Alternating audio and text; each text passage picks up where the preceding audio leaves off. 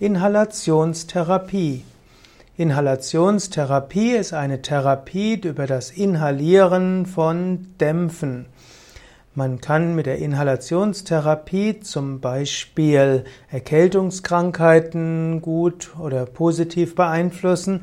Man kann zum Beispiel Wasserdampf inhalieren. Man kann auch in diesen, das Wasser, das man dampfen lässt, ein paar Kräuter hineingeben, wie zum Beispiel Eukalyptusblätter oder auch Thymianblätter oder andere bei Erkältung wirksame Heil, ja, Phytopharmaka bzw. einfach Kräuter. Man kann auch in das Wasser, das man erhitzt, um dann das zu inhalieren, auch ätherische Öle hineingeben oder es gibt auch die Möglichkeit, Medikamente zu inhalieren.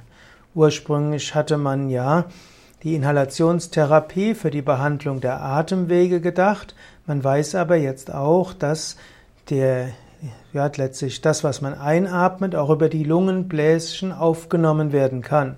Und so gibt es einige Erkrankungen, für die sich eine Inhalationstherapie eignet.